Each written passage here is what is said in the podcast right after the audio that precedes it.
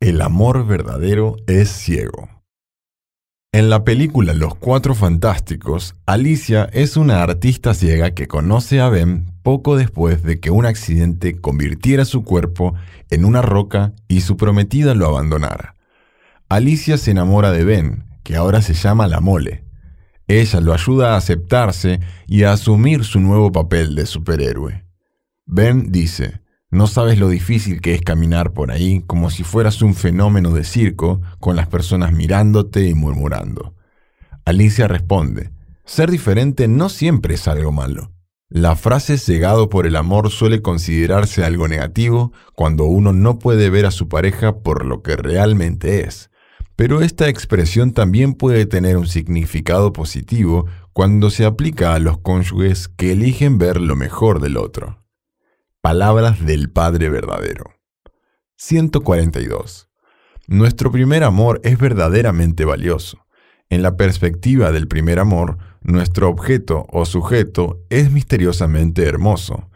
Una mujer puede pensar que tiene una nariz fea, tan fea que la escondería si pudiera. Pero en el primer amor, su ser querido dice, no, aparta las manos, quiero ver tu nariz, es la nariz más hermosa que he visto. Y lo dice en serio.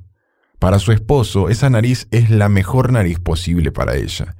Los demás no estarán tan de acuerdo con eso, pero así es la percepción en el primer amor. Una mujer baja, que desea ser alta, podría intentar verse más alta cuando se casa, pero un esposo de amor verdadero diría, desearía que fuera más pequeña, así podría ponerla en mi bolsillo. 30 de agosto de 1987. El bebé inocente y puro ama a su madre sin importar su apariencia. Incluso si su madre es una jorobada con un solo ojo, el bebé desea estar con ella. De la misma manera, hombres y mujeres deberían amarse incondicionalmente. No intenten evaluarse.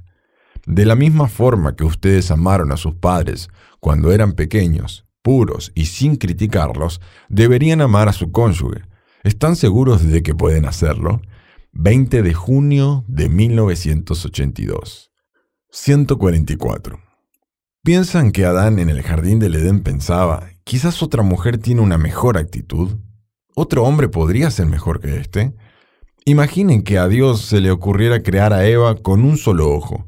Cuando se le encendiera el primer amor de Adán, Eva sería aún más hermosa por tener un solo ojo. El primer amor crea milagros. 20 de junio de 1982. 145.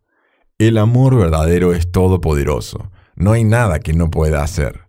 Si alguien se imagina el ideal, el objeto ideal que se imagina aparecerá. Aun si el esposo no es guapo, si la esposa lo ama, él parecerá guapo para ella y no feo.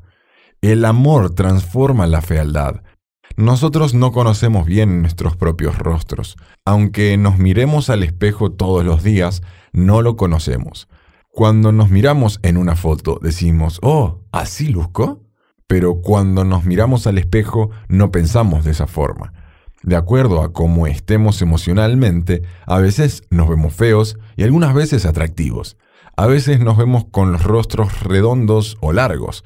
Pero si miramos con los ojos del amor, nadie será más guapo que nosotros. Cuando nuestros ojos están cerca de algo, ¿podemos verlo bien? Necesitamos cierta distancia para focalizarnos. Si estamos muy cerca, no podremos percibir. 16 de diciembre de 1979. 146.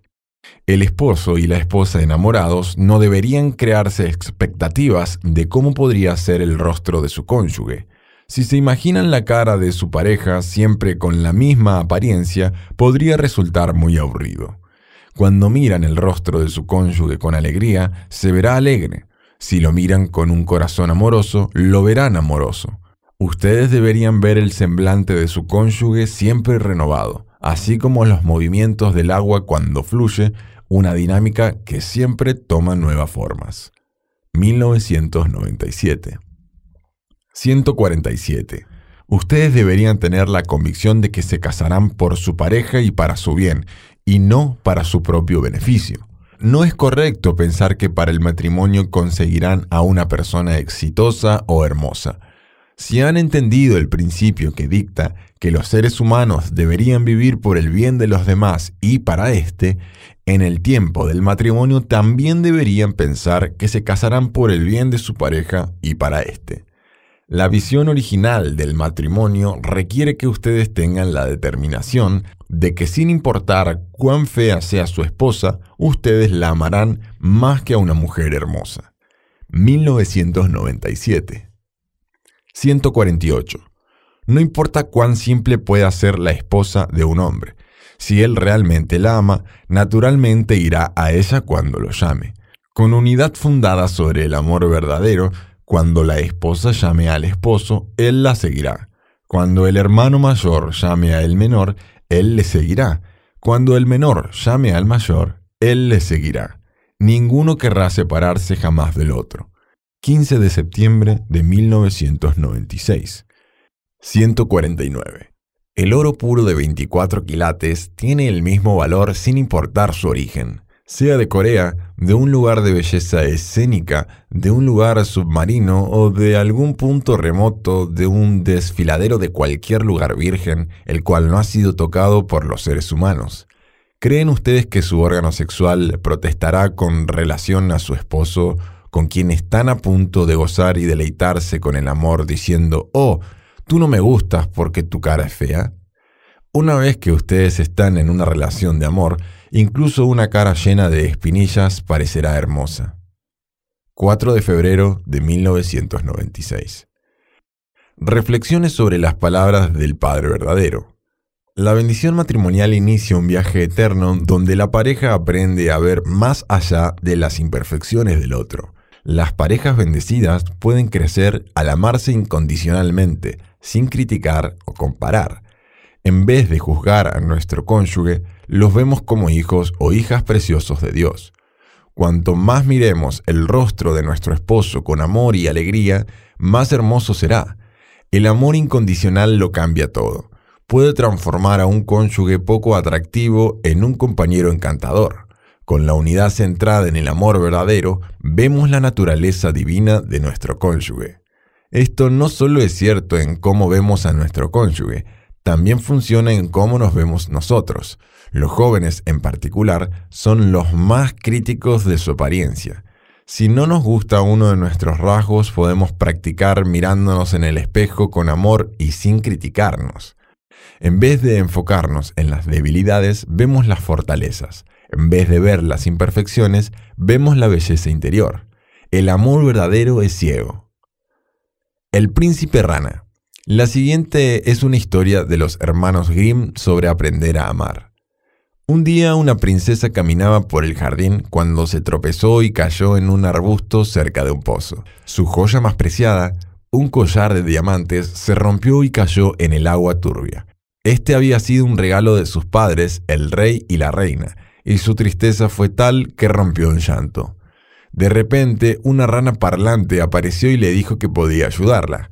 Ella se sorprendió de que la rana pudiera hablar, pero estaba tan desesperada por recuperar el collar que ignoró su sorpresa e imploró a la rana que recuperara el collar. La rana respondió, Te escuché decir que darías todo por recuperar tu tesoro. Haré un trato contigo. No deseo dinero o ninguno de tus tesoros. Solo quiero tu amistad. Buscaré el collar si prometes llevarme a vivir al palacio por tres días y ser mi amiga. Ella aceptó este extraño pedido, por lo que la rana saltó al agua y le devolvió su collar. Ella le agradeció y comenzó a caminar hacia el palacio. La rana le gritó, Prometiste llevarme contigo. Rápidamente ella se arrepintió de su promesa e intentó ignorarlo. Pero la rana parlante e irritante era tan persistente que ella tuvo que dejarlo entrar al palacio. El rey y la reina le hicieron muchas preguntas cuando vieron a la rana saltar por el comedor. La princesa explicó lo que había ocurrido. Sus padres le aconsejaron mantener su promesa y ser buena amiga de la criatura fea y viscosa. La princesa pensaba que era más fácil decirlo que hacerlo. A ella no le gustaba esta compañía, pero había hecho una promesa y sus padres le dijeron que debía ser fiel a sus palabras. Mientras, la criatura tenía sus propios problemas que la princesa desconocía. La rana era un príncipe apuesto y benevolente que había recibido una maldición. Él era muy consciente de su apariencia. La princesa era muy hermosa y él era un anfibio mojado que podía hablar con los humanos. Él necesitaba que ella fuera su amiga para deshacer la maldición. Esto parecía poco probable, por lo que estaba nervioso. Durante tres días, la princesa incluyó a la rana en sus actividades, mientras leía, tocaba el piano, caminaba por el jardín, comía y hablaba. Al principio, ella era cortante y no mostraba interés en el animal oloroso y viscoso. No obstante, a medida que interactuaban, ella notó que la rana era muy especial y terminó disfrutando de su compañía. La princesa era humana y la rana un anfibio, pero esto creó un lazo interesante a pesar de sus diferencias. Mientras jugaban y hablaban, ella aprendió sobre lo que es vivir como rana y resultó ser fascinante. Ahora, la rana podía relajarse y disfrutar de la compañía de la princesa, ya que no se sentía incómodo a su alrededor. Al final de los tres días, la princesa vio que se acababa el tiempo y que la rana debía regresar al pozo. Ella comenzó a llorar y le dijo que su amistad era muy importante para ella. La princesa le rogó a la rana que se quedara y que fuera su amigo para siempre. Ella cubrió su rostro con sus manos y lloró. De repente algo mágico ocurrió. Cuando la princesa alzó la cabeza, vio a un apuesto príncipe ante ella. La rana había desaparecido y había sido reemplazada por este amigable joven. El príncipe le agradeció y explicó que le habían puesto bajo un hechizo para condenarlo a vivir como una rana hasta que fuera aceptado por un humano como amigo. Más adelante, estos dos jóvenes afortunados disfrutaron una boda real y vivieron felices para siempre. ¿Cómo hacerlo real? En esta historia la rana tiene que superar su miedo al rechazo y la princesa tiene que ver más allá de su apariencia fea y viscosa para ver la buena persona que es en el fondo. A medida que se conocen mejor, se vuelven mejores amigos. Tanto la rana como la princesa comienzan su relación con ciertos obstáculos que logran superar al pasar tiempo juntos y tener curiosidad por el otro.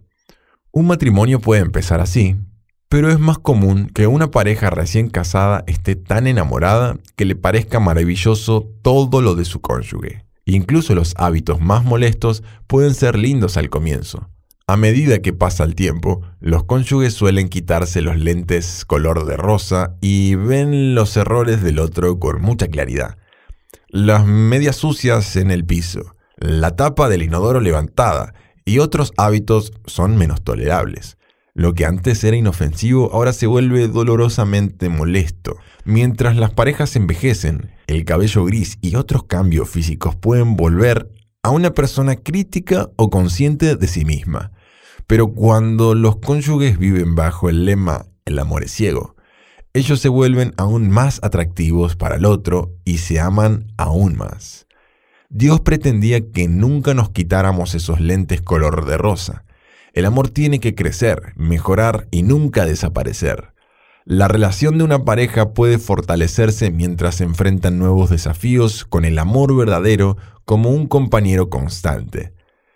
Hay colinas y valles en cada matrimonio, pero cuando una pareja se mira con los ojos del amor, puede soportar todo. En las palabras del apóstol Pablo, el amor es comprensivo y servicial. El amor nada sabe de envidias, de jactancias ni de orgullos.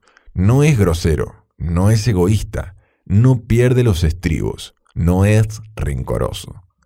Lejos de alegrarse de la injusticia, encuentra su gozo en la verdad. Disculpa sin límites, confía sin límites, espera sin límites, soporta sin límites.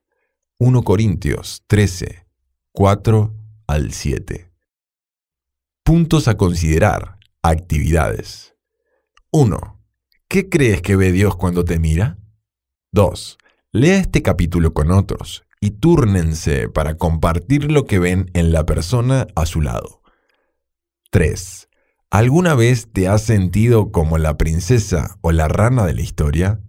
Describe tu experiencia.